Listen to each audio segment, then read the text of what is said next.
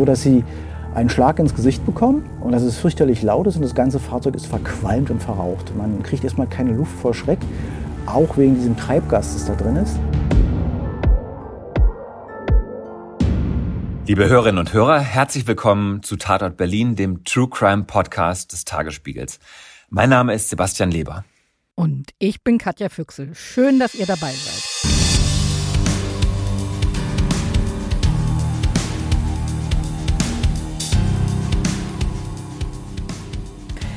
Falls wir heute etwas anders klingen als gewohnt, bitte nicht wundern. Ich sitze dieses Mal allein im Studio und Sebastian ist mir von zu Hause zugeschaltet.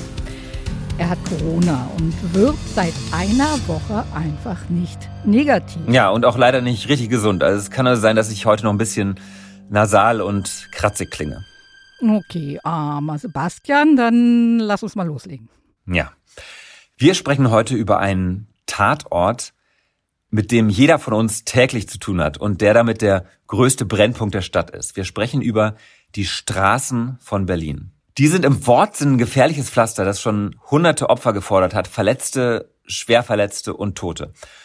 Wir schauen uns heute an, mit welchen neuen Tricks und Techniken die Ermittler in den Kampf ziehen.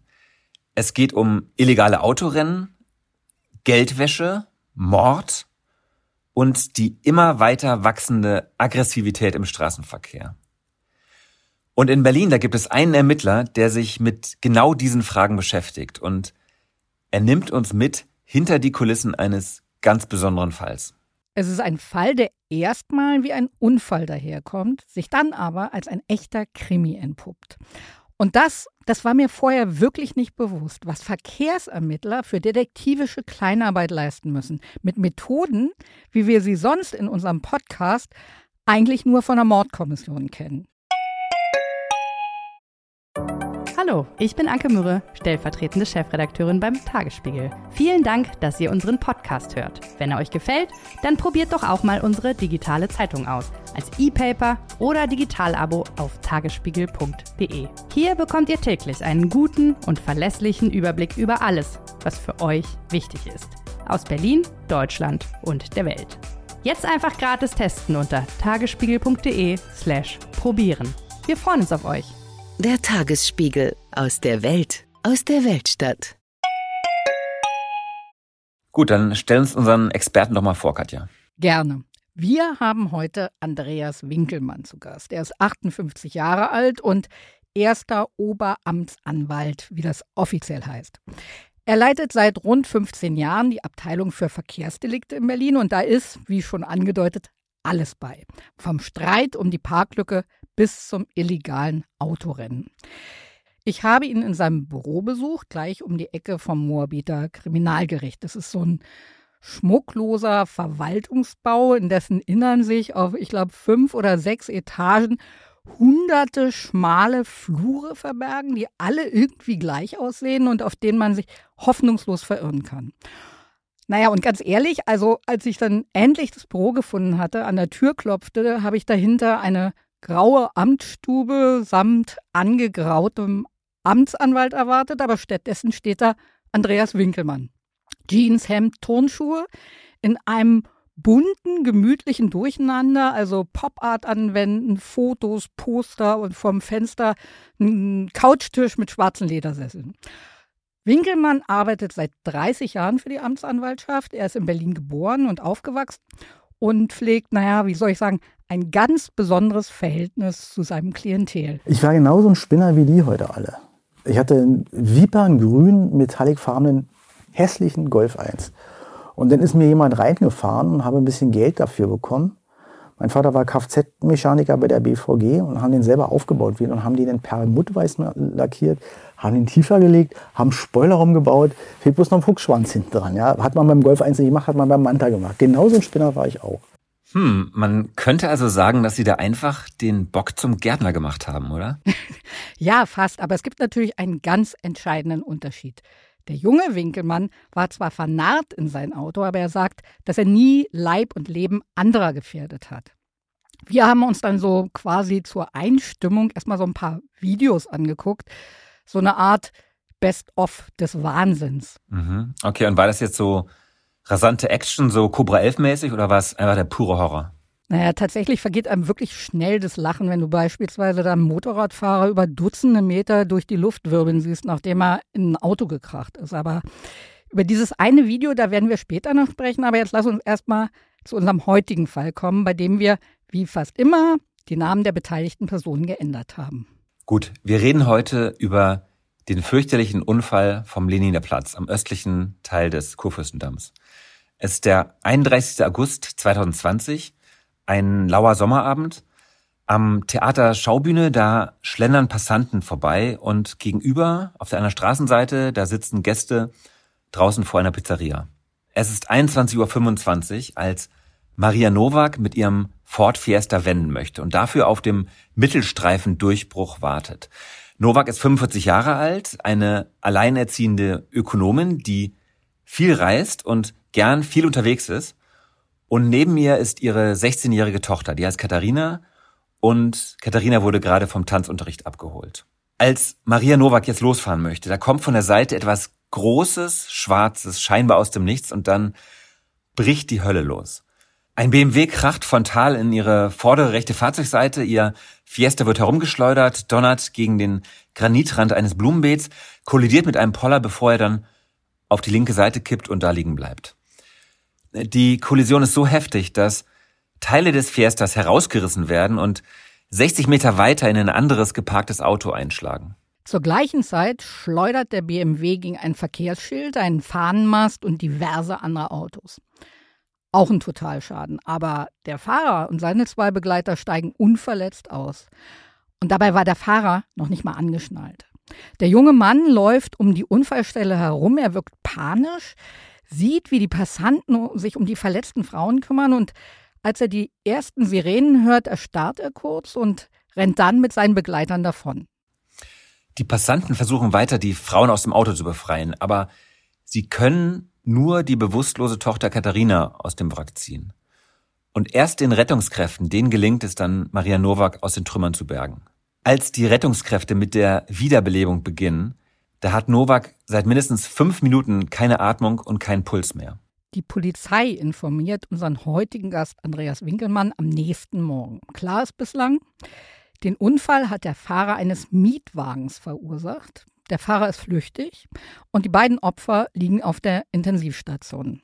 Winkelmann sagt. Der Fall ist in mehrfacher Hinsicht besonders. Er vereint diese technischen Aspekte einerseits. Ähm, was ist möglich, aus einem modernen Fahrzeug an Daten herauszubekommen? Andererseits natürlich auch die reine klassische Ermittlungsarbeit. Wer ist der Täter? Denn der Mieter muss nicht der Fahrer gewesen sein. Und welche anderen Möglichkeiten dann bestehen, an klassischer Technik ähm, den Täter zur Tatzeit zu ermitteln. Wer war Fahrzeugführer?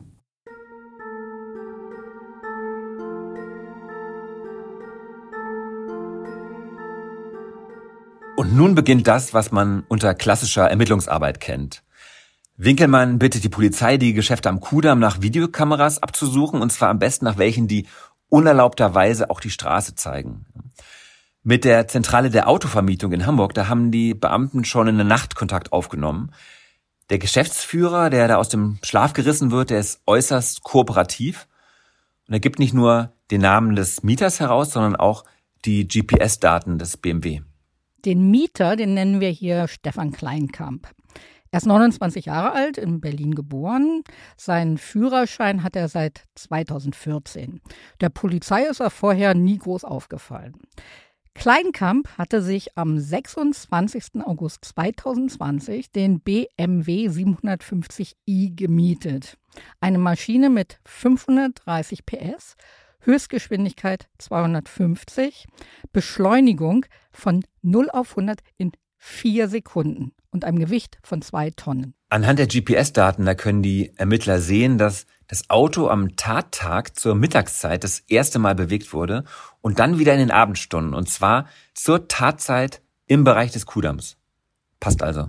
Ja, aber dann meldet sich vormittags Stefan Kleinkamp bei der Polizei. Er sagt, er habe von dem Unfall aus den Medien erfahren. Er habe zwar genau so einen Wagen gemietet, aber nicht gefahren. Der BMW habe die ganze Zeit vor seiner Haustür gestanden.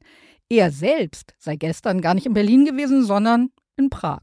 Er war in Prag, hat er gesagt, und äh, da er natürlich persönlich involviert ist, wolle er noch am gleichen Tage zurückkommen. Das hat er dann auch gemacht. Er ist bereits gegen zur Mittagszeit wieder in Berlin erschienen ähm, und legte zur Glaubhaftmachung, dass er tatsächlich in Prag war, eine Tankquittung von Prag nach Berlin fuhr von einer Tankstelle, die etwa eine Stunde von ihr entfernt ist und ein Ladekabel, das heißt ein Ladekabel auf dieser Tankstelle gekauft habe. Datum des Kaufbeleges äh, mit entsprechendem Zeitstempel hat alles gepasst. Meines Wissens nach hat der ermittlungsführende Beamte und seine Kollegen damals auch noch das Hemd ausziehen lassen, als der hier in Berlin zurück erschienen ist. Denn es ist ja so, wenn ein Airbag auslöst, dann gibt's ja Prellmarken mitunter. Und äh, da war nichts vorzufinden bei diesem Fahrzeugführer. Kein Wunder, dass die Beamten nichts finden. Katja, du hast doch vorhin gesagt, dass der Fahrer gar keinen Sicherheitsgurt getragen hat, richtig? Ja, gut aufgepasst, Sebastian. Natürlich kommt auch den Ermittlern Kleinkampfsgeschichte komisch vor, aber so ein Bauchgefühl reicht ja nun mal nicht. Also vor Gericht musst du ja beweisen, dass es Kleinkampf war, der beim Unfall nicht nur im BMW, sondern auch hinter dem Steuer gesessen hat. Also machen sich die Beamten jetzt auf die Suche nach Augenzeugen. Aber Zeugenaussagen, das kennen wir schon von den Mordermittlungen, die sind ja oft nicht wirklich belastbar, weil sie so subjektiv sind und weil sich Erinnerung ja auch mit der Zeit verformt. Und bei so einem Unfall wie am Leniner Platz ist es noch viel schwerer, sagt Andreas Winkelmann. Nun, erstmal hören wir natürlich auf Zeugen. Zeugenaussagen sind erstmal so dieses klassischste Beweismittel an sich. Wir hatten eine Reihe von Zeugen, die aber letztendlich zum konkreten Unfallgeschehen ähm, wenig sagen konnten. Sie konnten zwar laute Motorengeräusche hören, sie konnten auch dieses extreme Unfallgeräusch hören, aber wie schnell dieses Fahrzeug denn nun letztendlich unterwegs war, dazu konnten sie nur sehr wenige Angaben machen und die Angaben, die gemacht wurden, äh, waren sehr unterschiedlich. Noch komplizierter wird es für die Zeugen, die selbst im Auto auf dem Kudamm unterwegs waren und nun die Tempodifferenz zu dem BMW vor ihnen schätzen sollten. Winkelmann sagt, dass bei so einer Schätzung selbst er richtig daneben liegen kann. Darum freut es Winkelmann auch so sehr, wenn in einem der Fahrzeuge eine Dashcam die Fahrt mitfilmt, ja. Das reicht ihm nämlich, um das ungefähre Tempo des Fahrzeugs auszurechnen. Auf der Stadtautobahn zum Beispiel, da zählt er dann einfach nur die Streifen der Mittelmarkierung, die in dem Video dann vorbeiziehen. Also sechs Meter ist der weiße Streifen lang, dann kommt sechs Meter Asphalt und so weiter und so fort.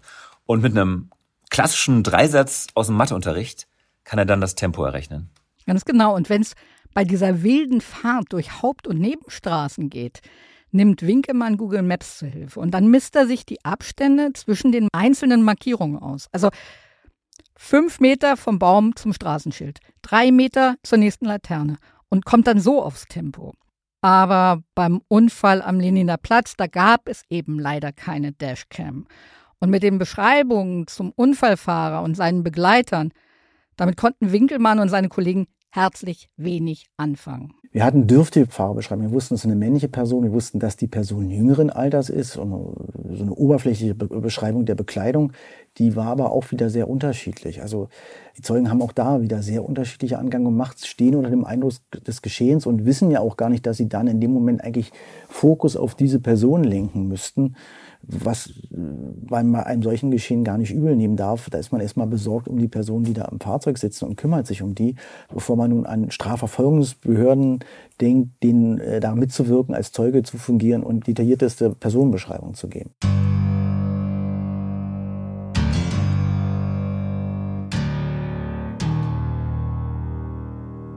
Okay, also bisher gibt es nichts, was die Aussage von Stefan Kleinkamp erschüttern würde.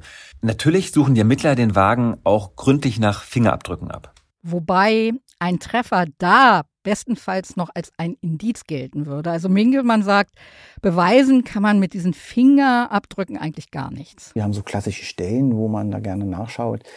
Äh, das erste ist natürlich der Türingriff von der Fahrerseite. Wir gucken aufs Lenkrad.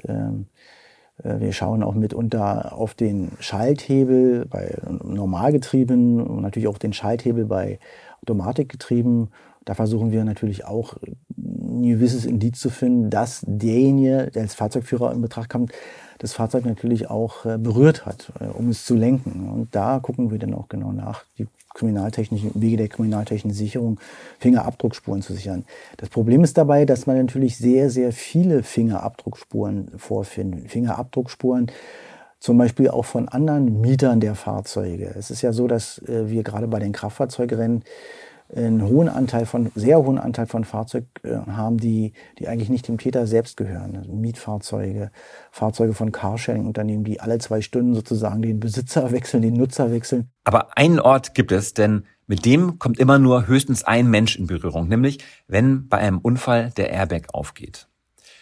Die Verkehrsermittler, die haben es eigentlich nicht so einfach wie die Leute aus dem Morddezernat, also wenn es um einen DNA-Abgleich geht. Doch äh, weil der Fahrer flüchtig ist, hat Winkelmann die Airbags erstmal sichern lassen, was aber dann noch nicht heißt, dass eine Analyse auch genehmigt wird. Es gibt minderschwere Fälle, da wartet Winkelmann aufgrund mangelnder Kapazitäten anderthalb oder sogar zwei Jahre auf das Ergebnis der DNA-Analyse. Und natürlich gibt es keinen Richter, der sich nach so langer Zeit noch für den Entzug eines Führerscheins ausspricht, was dann natürlich Winkelmann besonders ärgert. Sag mal, hattest du eigentlich mal einen Unfall, bei dem dir der Airbag ins Gesicht geschleudert ist? nee. Ich hatte in meinem Leben bisher nur drei Autounfälle und dazu möchte ich anmerken, dass ich auch nur an zwei von denen schuld war, ja. Aber einen ausgelösten Airbag, das hatte ich noch nicht. Nee. Ich auch nicht. Noch nie mal einen Unfall, an dem ich schuld war. Aber Winkelmann jedenfalls, dem hat so ein Ding schon mal den Atem verschlagen und das wird er nie vergessen. Mir ist es zu meinem Leidwesen schon mal passiert, dass ich äh, am Steuer eines Fahrzeuges gesessen habe äh, und der Airbag ist aufgegangen. Äh, ein Glück ist der aufgegangen, weil das ist einer der Hauptursachen, warum wir so wenig Verkehrstote in diesem Land haben. Ähm, Sie müssen sich vorstellen, dass da eine, eine, eine winzige Sprengladung drin ist, die diesen Luftsack in Sekundenbruchteil, in Millisekundenbereich aufbläst, durch eine Sprengladung kann man sagen. Dieser äh, Airbag füllt sich sofort mit Luft und der soll ihn davon abhalten, gehendes Lenkrad oder darüber gehende Fahrzeugteile zu prallen. Es ist so, dass sie einen Schlag ins Gesicht bekommen und dass es fürchterlich laut ist und das ganze Fahrzeug ist verqualmt und verraucht. Man kriegt erstmal keine Luft vor Schreck, auch wegen diesem Treibgas, das da drin ist. Ähm, man hört erstmal nichts, weil es so laut ist, dass das Ohr anfängt sozusagen wie so ein Knalltrauma, es piept. Man kriegt einen fürchterlichen Schreck, man ich kann mich noch erinnern, meine Frau hat damals gar keine Luft bekommen vor Schreck erstmal, weil dieser Airbag einem so schnell entgegenspringt, auch gegen den Lungenbereich fliegt, dass man wie einen Schock hat und erstmal keinen kein, kein Sauerstoff mehr aufnehmen kann. Das dauert äh, fünf bis zehn Sekunden, man verkrampft ein bisschen und dann geht es wieder weiter. Und dieser, dieser, dieser Schlag, den man durch diesen Luftsack bekommt, durch diesen ausgelösten Airbag, der zeichnet immer auf der Haut, auch wenn man da keine Eindrücke auf der Haut, immer bleiben Hautpartikel auf, dieser, auf diesem Airbag kleben. Ne? Und durch diese Wucht, des, dieses, dieses Aufgehen ähm, Airbags ist es so, dass diese Hautschuppen, die man dabei verliert und Haare und auch teilweise Blut, ähm, dass manchmal auch äh, Blut aus der Nase verliert, findet sich sogar teilweise auf den, auf dem Beifahrer-Airbag wieder, weil es so zerwirbelt wird durch diese Explosion. Winkelmann bekommt grünes Licht vom Ermittlungsrichter für eine Funkzellenabfrage. Und tatsächlich, Kleinkams Handy war zum Zeitpunkt des Unfalls in einen Funkmast rund um den Kudamm eingeloggt. Was aber noch nichts beweist. Denn er sagt, dass es sich dabei um ein Firmenhandy gehandelt habe, das die ganze Zeit in dem gemieteten Auto gelegen habe, während er in Prag war. Die Funkzellenabfrage führt die Ermittler dann auf eine weitere Spur. Ein Taxifahrer, der zum passenden Zeitpunkt in der Nähe des Unfallorts war und von dort zur Adresse von Stefan Kleinkamp nach Grunewald gefahren ist. Und tatsächlich kann der Fahrer Kleinkamp und seine Begleiterin auch ziemlich genau beschreiben. Und damit steht fest, diese Prag-Geschichte, die ist nur ausgedacht. Das wirft jetzt kein besonders gutes Licht auf Kleinkamp, aber hat keine weiteren strafrechtlichen Folgen, denn als Beschuldigter musst du dich nicht selbst belasten. Du darfst schweigen und du darfst sogar lügen, dass es kracht. Nur als Zeuge, da musst du nun mal die Wahrheit sagen. So, und jetzt muss Winkelmann beweisen, dass Kleinkamp den Unfall verursacht hat. Zum Beispiel, weil er viel zu schnell gefahren ist. Und wir brauchen auch den Beweis, dass er selbst am Steuer saß. Fangen wir mal mit der Geschwindigkeit an. Also wir haben ja bereits erzählt, dass die Zeugen da nicht wirklich helfen konnten. Aber in Berlin gibt es für jede Polizeidirektion immer einen Gutachter, der sozusagen Bereitschaft hat und bei folgenschweren Unfällen an den Tatort gerufen wird. Und so auch am Leniner Platz. Der Gutachter präsentierte später dann auch im Prozess seine Unfallrekonstruktion. Der Unfallumkreis wird sehr großzügig abgesperrt, dass von außen hier niemand mehr in das Unfallgeschehen eingreifen kann und Spuren verwischen könnte, zum Beispiel umherliegende Trümmerteile, Fahrzeuge, die aneinandergestellt sind, die sollen genauso stehen bleiben, wie sie sind, weil dieser Abstellort, diese Endlager der Fahrzeuge kann ganz entscheidend für die Unfallrekonstruktion sein. Wie schnell waren die Fahrzeuge, mit welcher Wucht, mit welchem Aufprallimpuls sind die weitergeschoben worden. All das sind Indizien, äh, wie schnell das Fahrzeug eigentlich zum Moment des Unfallzeitpunkts, als er mit dem Ford Fiesta kollidiert ist, gewesen sein können. Deswegen großzügige Absperrung digitale Unfallaufnahme. Das heißt, der Unfallort wird aus allen Richtungen mit speziellen Kameras regelrecht vermessen, sodass ich dann anhand eines Computerprogramms das wieder in 3D-Optik zusammensetzen kann, als ob ich da reingehe in den Unfallort, obwohl, obwohl er schon längst aufgeräumt ist. Das dauert stundenlang, das exakt zu machen. Das ist in dem Fall auch gemacht worden, um genau nachzuvollziehen, welche Spuren liegen an welcher Stelle, damit das Gericht nachher später natürlich auch ein umfassendes Bild bekommt, wie sah es danach aus. Wenn Sie einen Bildausschnitt haben, sehen Sie diesen Bildausschnitt genau, aber Sie sehen nie das gesamte Umfeld in quasi 360-Grad-Optik. Das ist eine wunderbare technische Sache. Viele Bundesländer beneiden uns dafür hier in Berlin. Nach den Berechnungen des Gutachters ist der Fahrer noch kurz vor dem Aufprall auf die Bremse gestiegen, aber dann trotz Vollbremsung noch mit knapp Tempo 100 in den Kleinwagen gekracht. Anfang Oktober verhaftet ein Spezialeinsatzkommando den 29-Jährigen vor seiner Haustür. Bis zum Prozessauftakt sitzt Stefan Kleinkamp in Untersuchungshaft. Der Beschuldigte steht nun im Verdacht, ein illegales Autorennen gefahren zu sein. Kommen dabei Menschen zu Tode oder erheblich zu Schaden, wird der Prozess nicht vor dem Amtsgericht, sondern vor dem Landgericht verhandelt. Das heißt, dass Winkelmann den Fall nach vier Wochen an die Staatsanwaltschaft abgeben muss. Hallo, ich bin Lorenz Marold, Chefredakteur beim Tagesspiegel. Wenn Ihnen unser Podcast gefällt, testen Sie doch gerne auch mal unser E-Paper oder unser Digital-Abo mit allen Inhalten von tagesspiegel.de. Wir sind rund um die Uhr für Sie da, damit Sie wissen, was wirklich wichtig ist. In Berlin, in Deutschland und international. Sie können unser Angebot jetzt gratis testen unter tagesspiegel.de/slash probieren. Der Tagesspiegel aus der Welt, aus der Weltstadt.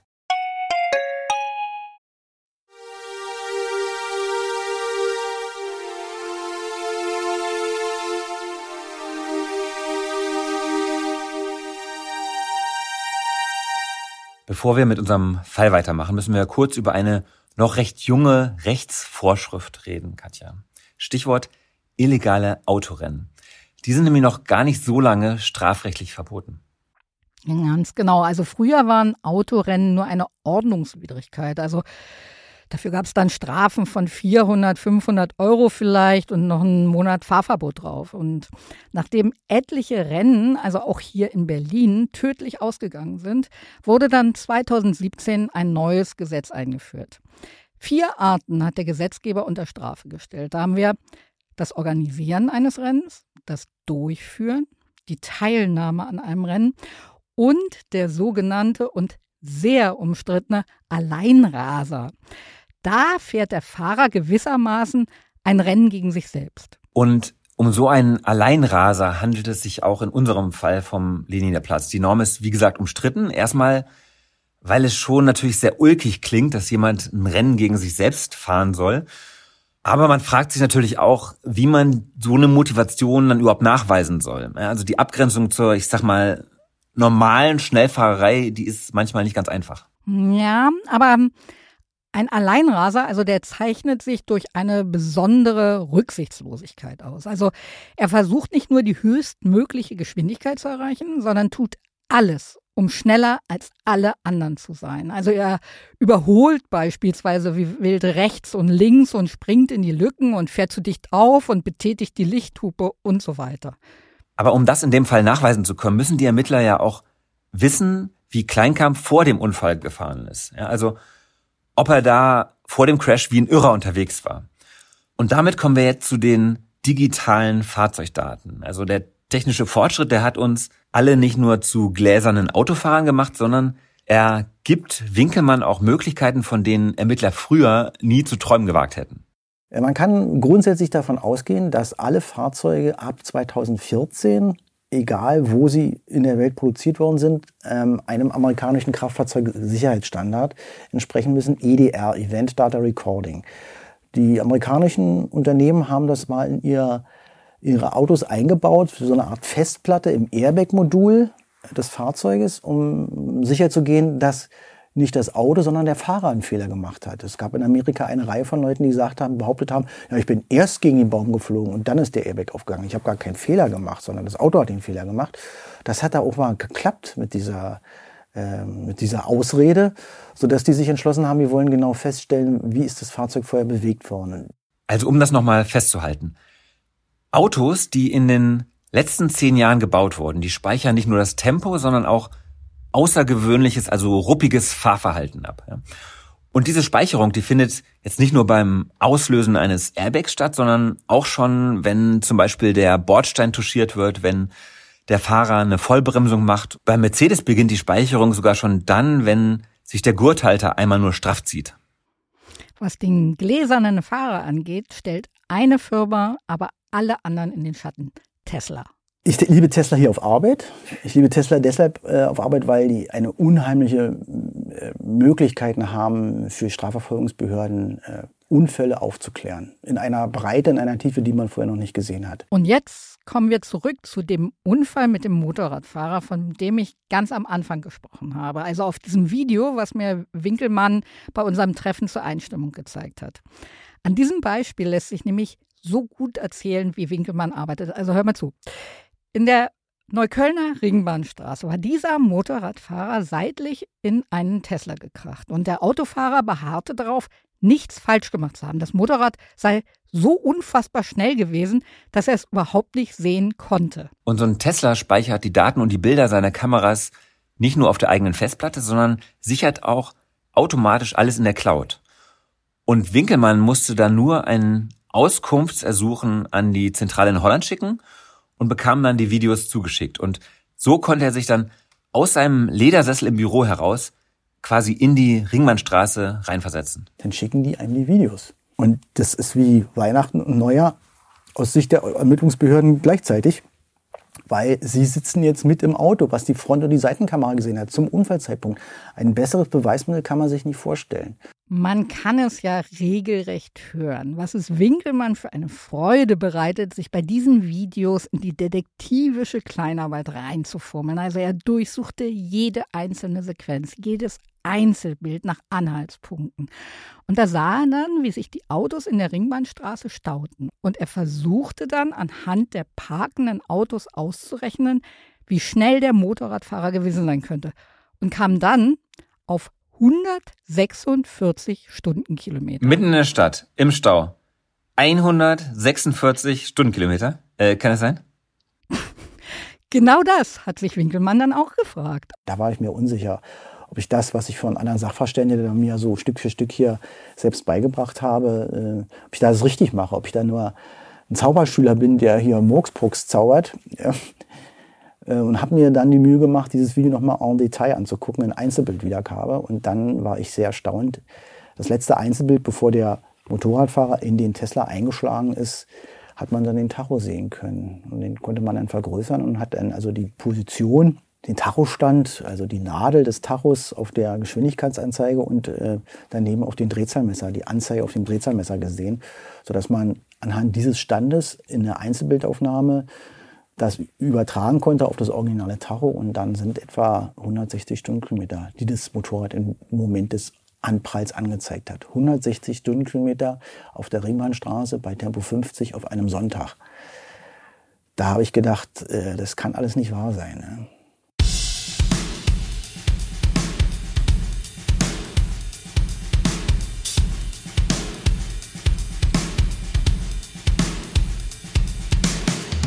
Okay, lass uns mal zurückkommen zu unserem heutigen Fall. Am 11. März 2021, da beginnt vor dem Berliner Landgericht der Prozess gegen Stefan Kleinkamp. Ihm werden schwere und gefährliche Körperverletzung, verbotenes Kraftfahrzeugrennen Unfallflucht und Sachbeschädigung zur Last gelegt. Inzwischen liegt auch das DNA-Ergebnis des Airbags vor und es bestätigt den Verdacht der Ermittler, es war Stefan Kleinkamp, der am Steuer des Unglückswagens saß. Und siehe da, direkt zu Prozessbeginn, da gesteht der Angeklagte in vollem Umfang. Sein Verteidiger verliest für ihn eine Erklärung. Er habe das Auto extra gemietet, um seiner Urlaubsbekanntschaft Bianca zu imponieren. Am 31. August seien sie mit einem Freund unterwegs gewesen und hätten in einem Café in Charlottenburg zu Abend gegessen. Als sie dann danach Richtung Kudamm fuhren, nahm Bianca auf dem Beifahrersitz Platz und der Freund direkt hinter ihr. Und was macht Bianca?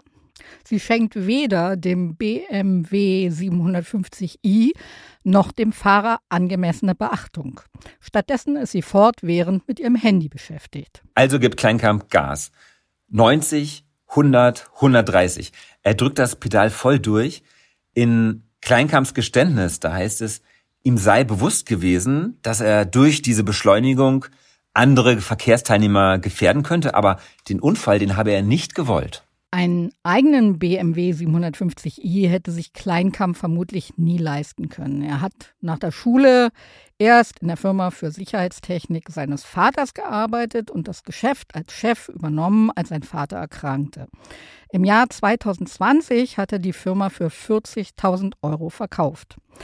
Mit den anderen Rasern auf Berlins Straßen hat Kleinkamp eines gemein, sagt Winkelmann, den Hang zur Angeberei. In Mehrzahl der Fälle haben wir Täter, junge Männer zwischen 18 und 30 Jahren und der Fahrzeugführer am Leniner Platz ähm, war 29 Jahre zur Tatzeit. Also er passt noch gerade so ins typische Täterprofil rein. Ähm, ihn eint so ein bisschen, was auch andere junge Männer in dem Alter mit diesen Fahrzeugen machen. Sie wollen beeindrucken, sie wollen schlichtweg sich mit Federn schmücken, die ihnen nicht selber gehören. Das sind meistens Mietfahrzeuge oder Fahrzeuge von Carsharing-Unternehmen hochmotorisiert, ähm, die dann dazu einladen, einen solchen Bolin auch mal auszutesten. Ich will das als junger Mann mit meinem Golf 1 gar nicht so ausschließen. Ähm, aber es ist ein Unterschied, ob ich einen Golf 1 mit 50 PS fahre, der einen Motor wie ein besserer, unterdessen besserer äh, Rasenmäherroboter hat, äh, oder ein Fahrzeug habe, das mit 500, 600 PS sich fortbewegen kann. Da gibt es äh, einen Unterschied wie Tag und Nacht. Das muss äh, kontrolliert werden, diese Kraft. Und da ist, wenn man das nicht geübt ist, ähm, der Unfall vorprogrammiert. Wir haben ja bereits erzählt, dass illegale Autorennen erst 2017 als Tatbestand ins Strafgesetzbuch aufgenommen wurden. Und in dem Jahr wurde auch eine Spezialabteilung bei der Berliner Amtsanwaltschaft gegründet. Und zwar unter Andreas Winkelmann. Lass uns da doch mal Bilanz ziehen, Katja. Gerne. Also erstmal ein paar Zahlen. Seit damals haben die Berliner Strafverfolger nach illegalen Autorennen rund 4300 Strafverfahren eingeleitet. Also allein im vergangenen Jahr wurden 811 Verfahren eröffnet. Winkelmann sagt, dass die schlimmsten Fälle sogenannte Fluchtfahrten sind. Also wenn sich ein Fahrer aus welchen Gründen auch immer eine Verfolgungsjagd mit der Polizei liefert. Nach seiner statistischen Erhebung machen sie so rund ein Drittel der Raserfälle aus. Ein weiteres Drittel seien diese klassischen Stechen, also was man kennt, wo sich zwei Fahrer spontan an einer Ampel treffen und dann so im Leerlauf Gas geben und dann losdonnern. Und das letzte Drittel, das seien die Alleinraser, also junge Männer wie Stefan Kleinkamp. Männer, also wirklich nur Männer, ja? Fast ausschließlich. Der Frauenanteil beträgt genau drei Prozent. Es gibt auch ein paar Raser, die über 40 sind, aber eben eher selten. In Berlin hatten wir nach illegalen Autorennen schon mehrfach Tote zu beklagen. Der bekannteste Fall, der war am 1. Februar 2016, nämlich der sogenannte Kudamm-Raserfall. Und da haben sich zwei junge Männer nachts mitten in Berlin auf dem Kuhfürstendamm ein Rennen geliefert und an einer Kreuzung mit mindestens 160 Stundenkilometern ein Auto gerammt, das aus einer Nebenstraße kam. Und dessen 69 Jahre alter Fahrer, der ist noch am Unfallort gestorben. Oder ein anderer Fall, 2018, da ist eine junge Studentin in Charlottenburg ums Leben gekommen, als sich ein Metalldieb eine wilde Verfolgungsjagd mit der Polizei geliefert hat. Und dieser Mann ist wegen Mordes verurteilt worden, ebenso wie der Kudamraser, der mit dem Wagen da den 69-Jährigen getötet hat. Und dann gab es da auch noch diesen fürchterlichen Unfall im Treptower Park 2021, bei dem drei Freunde an ihren Verbrennungen gestorben sind. Und der 21 Jahre alte Fahrer, der hatte sich extra zum Geburtstag einen PS-starken Audi gemietet und dann die Kontrolle verloren. Und es gibt noch so viele solcher Fälle. Und was das für die Opfer dieser Unfälle bedeutet, das schauen wir uns nochmal in einer späteren Folge an. Schreibt uns gerne, wenn ihr mehr dazu hören wollt oder sogar einen Fall vorschlagen wollt, an Tatort Berlin in einem Wort at tagesspiegel.de. Jedenfalls, wenn junge Männer ihre Fahrkünste überschätzen, liege das immer wieder am selben Problem, sagt Winkelmann. Dass das den jungen Leuten viel zu leicht gemacht wird, an solch hochmotorisierte Fahrzeuge zu gelangen. Mietfahrzeuge und Carsharing. Sie haben in Berlin eine ganze Reihe von Vermietern, wahrscheinlich schwarze Schafe, die für wenig Geld ein solch hochmotorisiertes Fahrzeug, können Sie bei eBay Kleinanzeigen mal nachschauen, anbieten für wenig Geld. Da packen dann mehrere Jungs zusammen. Und schon hat man ein solches Auto im Besitz und kann am Kudamm cruisen, so wie es dann mal genannt wird. Der Mercedes AMG C63 ist bei den jungen Rasern übrigens besonders beliebt. Winkelmann sagt, rund 80.000 Euro kostet der Wagen neu, 300 Euro im Monat, wenn man ihn liest. Aber bei einer dieser halbseidenen Agenturen kriegst du ihn für 200 Euro am Wochenende. Und da kommen dann drei Jungs, legen zusammen und los geht die wilde Fahrt. Okay, aber was haben die Vermieter von solchen Karren davon, wenn sie dann wahrscheinlich doch nur einen Haufen Schrott zurückbekommen? Also das kann sich ja nicht rechnen. Nee, eigentlich nicht, aber Winkmann hat da einen Verdacht. Es fällt auf, dass wir immer wieder ähm, Privatpersonen haben, die besonders häufig mit ähm, hochmotorisierten Fahrzeugen umgehen, die möglicherweise solche Fahrzeuge schwarz vermieten. Wir haben Verdacht darauf, dass wir mehrere Vermietungsgesellschaften haben, die Fahrzeuge schwarz vermieten, die dieses Gewerbe gar nicht angemeldet haben, die dann binnen kürzester Zeit sieben, acht hochmotorisierte Fahrzeuge, äh, Audi RS6, Audi RS7 anbieten, ähm, wo, man sich her, wo man sich fragt, woher haben die Herrschaften dieses Geld äh, her? Ähm, es gibt auch Gerüchte darüber, dass ähm, bestimmte Vermieter sozusagen die Clan-Kriminalität unterstützen sozusagen diese Fahrzeuge im Wege der Geldwäsche an sich nehmen, um dann entsprechend ähm, das, die, die, die kriminellen Gelder reinzuwaschen. Damit habe ich hier aber wenig zu tun, weil ich wirklich hier nur die Fahrer am Wickel habe. Die Hintergründe, die sind bei der Staatsanwaltschaft Berlin anhängig. Ähm, Geldwäsche ist kein Delikt, das die äh, Amtsanwaltschaft bearbeiten muss. Mehr kann ich dazu nicht sagen.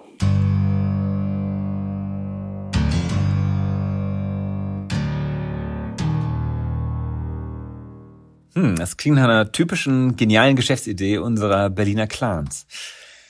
Aber lass uns nochmal zurückkommen jetzt zum Prozess gegen Stefan Kleinkamp und äh, zu den Folgen auch, die seine Angeberei dann für Maria Nowak und ihre Tochter hat. Katharina, inzwischen 17 Jahre alt, die sitzt am ersten Prozesstag auf der Bank der Nebenklage und als sie im Zeugenstand von ihrer Mutter berichtet, da kämpft sie mit den Tränen. Sie sagt, meine Mutter war eine sehr aktive Frau, aber Seit dem Unfall sei sie praktisch komplett gelähmt. Maria Nowak leidet unter dem Locked-In-Syndrom. Sie erscheint wach und kann offenbar ihre Umgebung wahrnehmen, jedoch kann sie selbst keinen Kontakt mit der Umwelt aufnehmen. Sie muss künstlich beatmet werden und im Prozess wird sie von einer medizinischen Betreuerin vertreten. Schnelle Lichter. Mehr hat Katharina vor dem Unfall nicht gesehen. Sie lebt jetzt allein in der Wohnung ihrer Mutter. Ihre Tante und Großmutter unterstützen sie. Katharina musste wegen ihrer Verletzung ein Schuljahr aussetzen und sie sagt, sie besuche ihre Mutter so oft wie möglich in der Klinik. Und zum Zeitpunkt des Prozesses, da ist auch noch offen, ob sie jemals wieder tanzen können wird. Noch bevor am vierten Prozesstag das Urteil gesprochen wird, zahlt Stefan Kleinkamp 20.000 Euro an seine Opfer was ihm das Gericht zugute hält, ebenso wie sein Geständnis. Das Berliner Landgericht verurteilt Stefan Kleinkamp am 13. April 2021 wegen verbotenen Kraftfahrzeugsrennens mit schwerer Folge zu einer Gefängnisstrafe von drei Jahren und zehn Monaten.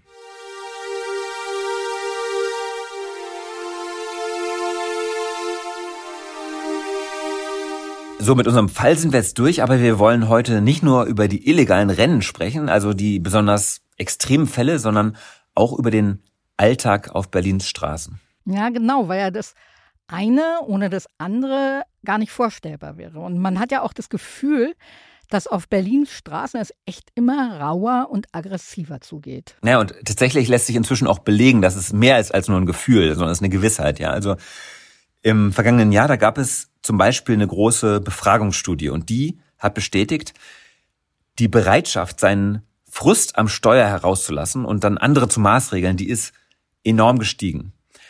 Wir hängen euch den Link zu dieser Studie mal in die Show Notes, also nur so als Beispiel jetzt, ja. Da geben wirklich 53 Prozent aller Fahrer an, dass sie nicht ausschließen können, bei Frust zu rasen. Und 39 Prozent bedrängen bewusst langsamere Fahrer vor ihnen. Und 20 Prozent, also jeder Fünfte, der sagt, ja, also Drängeln gehört bei den vollen Straßen heutzutage einfach zu meinem Fahrstil. Das ist so unfassbar. Ja? Und, aber Winkelmann, der kann es ebenfalls bestätigen. Und zwar nicht nur aus seiner täglichen Berufspraxis, sondern auch als betroffener Autofahrer. Berlin hat natürlich einen rauen Ton, aber der rauen Ton wird auch immer rauer, muss man mal ganz ehrlich sagen. Also ich selbst bin äh, gerade im letzten Jahr mehrfach Opfer von Beleidigungen geworden, die ich halt noch nicht so, schlimm, so schlimm empfinde. Aber das kann natürlich auch mal eskalieren, wenn man sich gegen solche Verbalattacken äh, wehrt, wehren will. Äh, es ist so, dass... Ähm, Wie, als was wurden wir denn beschimpft? Als LDS-Arschloch. kann man ja so, so deutlich nennen. Ne? Ähm, mein Kennzeichen ist LDS. Äh, ich bin gebürtiger Westberliner, äh, bin vor 20 Jahren äh, nach äh, LDS, also in die Nähe von Schönefeld gezogen. Und wenn man dann eine LDS an Kennzeichen hat, dann muss man sich sowas manchmal anhören, wenn man nicht so viel wie ein anderer es will. Früher wäre man vielleicht nur als Idiot beschimpft worden. Jetzt ist es halt LDS-Arschloch von jemandem, von dem ich es nicht erwartet hätte. Einer Frau in meinem Alter, die mich fast grundlos, ansatzlos beschimpft. Ich sagte, was ist mit der los? Sie hat die schlecht geschlafen heute Nacht oder ist ihr eine Laus über die Leber gelaufen? Was kann ja mal passieren? Aber ich werde einen Teufel tun, dann aussteigen und die Frau oder den anderen Verkehrsteilnehmer zur Rede stellen, weil ich das hier tagtäglich in der Akte sehe, was dann passiert. Dann eskaliert es nämlich. Da gibt ein Wort das andere und die Verbalattacken werden wechselseitig ausgeteilt und irgendwann droht der einem anderen Schläger an und dann wird das, wird das Drohen in die Tat umgesetzt und das geht sehr schnell in dieser Stadt. Und dann sind natürlich auch manchmal Waffen im Fahrzeug, die auch gern benutzt werden wollen. Das ist der Grund, warum ich äh, über so ein LDS-Arschloch, so nenne ich es nochmal, ganz locker hinwechsel. Ist halt so. Das habe ich hier täglich auf dem Tisch. Das ist äh, mein tägliches Brot. Davon lebt die Behörde, kann man sagen. Rund 3000 Fälle enden jedes Jahr als Akte bei der Amtsanwaltschaft. 3000 sogenannte Rohheitsdelikte sind das. Also sowas wie Nötigung, Beleidigung, Körperverletzung.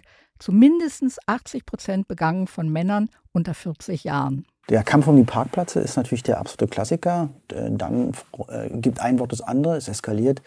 Erst werden Schläge angedroht und dann wird ansatzlos zugeschlagen, wechselseitig. Und dann ist es mit dir für die Strafverfolgungsbehörden ganz oft schwer zu erklären, wenn ich nur diese beiden Streithähne haben, die sich wechselseitig bezichtigen, wer letztendlich äh, mit den Attacken begonnen hat und wessen Erwiderungen nur äh, Erwiderungen gerechtfertigt sind durch Notwehr, weil er sich eigentlich weiterer Angriffe erwehren wollte. Das ist sehr schwer nachzuweisen.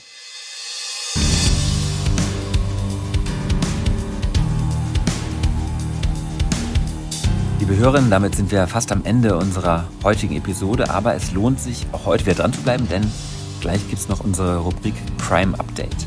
Aber erstmal sagen wir herzlich Danke bei unserem Redakteur Michael Reinhardt und bei Heiko Beer für die Produktion. Und wir haben wieder eine Bitte an euch. Wir wären super dankbar, wenn ihr unserem Podcast helft, noch weiter zu wachsen und bei Apple Podcast oder bei Spotify oder wo auch immer möglichst viele Sterne dalasst. Und bitte teilt auch die heutige Folge mit allen Menschen, die meinen, dass es irgendwie cool oder lustig ist, mit dem Auto durch die Stadt zu rasen und langsamere Fahrer zu bedrängen. Jetzt aber erstmal zu unserer Rubrik Crime Update.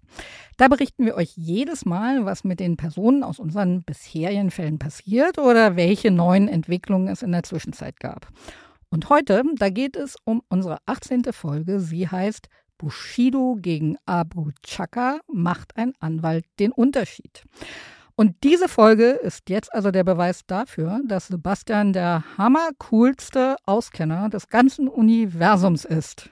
Ja, Katja, jetzt untertreibt man nicht bitte. Ja. Nein, ganz im Ernst. Veröffentlicht haben wir sie im November 22. Also ein Jahr und zwei Monate, bevor die Richter ihr Urteil gesprochen haben. Und Sebastian hat schon damals gesagt, der Arafat Abu Chaka, der wird zwar verurteilt werden, aber nicht für die Hauptvorwürfe. Von denen wird er freigesprochen. Äh, ja, und so ist es nun auch gekommen. Abu Chaka, also dem Ex-Manager des Rappers Bushido, dem konnte nicht nachgewiesen werden, dass er den Musiker körperlich angegriffen hat und erpressen wollte. Und das Clanmitglied muss jetzt nur eine hohe Geldstrafe zahlen, weil er heimlich Gespräche mit verschiedenen Personen aufgenommen hat. Aber es ist doch jetzt eine ziemliche Schlappe für die Staatsanwaltschaft, oder? Naja, sie ist inzwischen auch in Revision gegangen. Die Anklägerin hatte in ihrem Plädoyer eine Haftstrafe von vier Jahren, drei Monaten und einer Woche gefordert. Also warum macht sie das? Hat sie unseren Podcast nicht gehört? Also das Strafmaß wäre schon realistisch gewesen, wenn das Gericht von den Vorwürfen überzeugt gewesen wäre. Ja, aber dafür hätte es halt dem wichtigsten Zeugen, nämlich Bushido selbst, komplett glauben müssen. Und das hat es nicht. Im Gegenteil, die Richter haben Zweifel, dass Bushido in seiner Aussage zu 100 Prozent die Wahrheit gesagt hat. Aber mal schauen, wie es weitergeht. Ähm, Arafat könnte demnächst nämlich schon wieder vor Gericht stehen, diesmal wegen anderer Vorwürfe. Und darüber halten wir euch natürlich auch auf dem Laufenden. Und unsere nächste Folge Tatort Berlin, die gibt es am ersten Samstag im April. Und weißt du schon, welchen Fall du uns dann mitbringst, Sebastian? Jawohl, und zwar kommt dann endlich der Fall dran, von dem ich dir schon vor einem Jahr vorgeschwärmt habe. Ja? Und wo du gesagt hast, okay, das finde ich jetzt so überhaupt gar nicht interessant. Das war der Steglitzer Tunnelraub. Und zwar sind Unbekannte vor elf Jahren im Stadtteil Steglitz heimlich in den Tresorraum einer Bank eingebrochen, haben da fast 10 Millionen erbeutet und wurden bis heute nicht geschnappt. Und in diese Bank sind sie durch einen Tunnel eingedrungen, den sie ein Jahr lang unbemerkt geheim gebuddelt haben. Und was bei den Ermittlungen alles rausgekommen ist, liebe Katja, ich verspreche dir, es wird wie Oceans 11, nur halt in Steglitz. Übrigens könnt ihr all unsere Fälle auch bei Tagesspiegel Plus nachlesen und das könnt ihr jetzt einen Monat lang unverbindlich testen unter tagesspiegel.de slash Tatort. Wir hören uns also wieder im April. Tschüss, lieber Sebastian. Tschüss, Katja.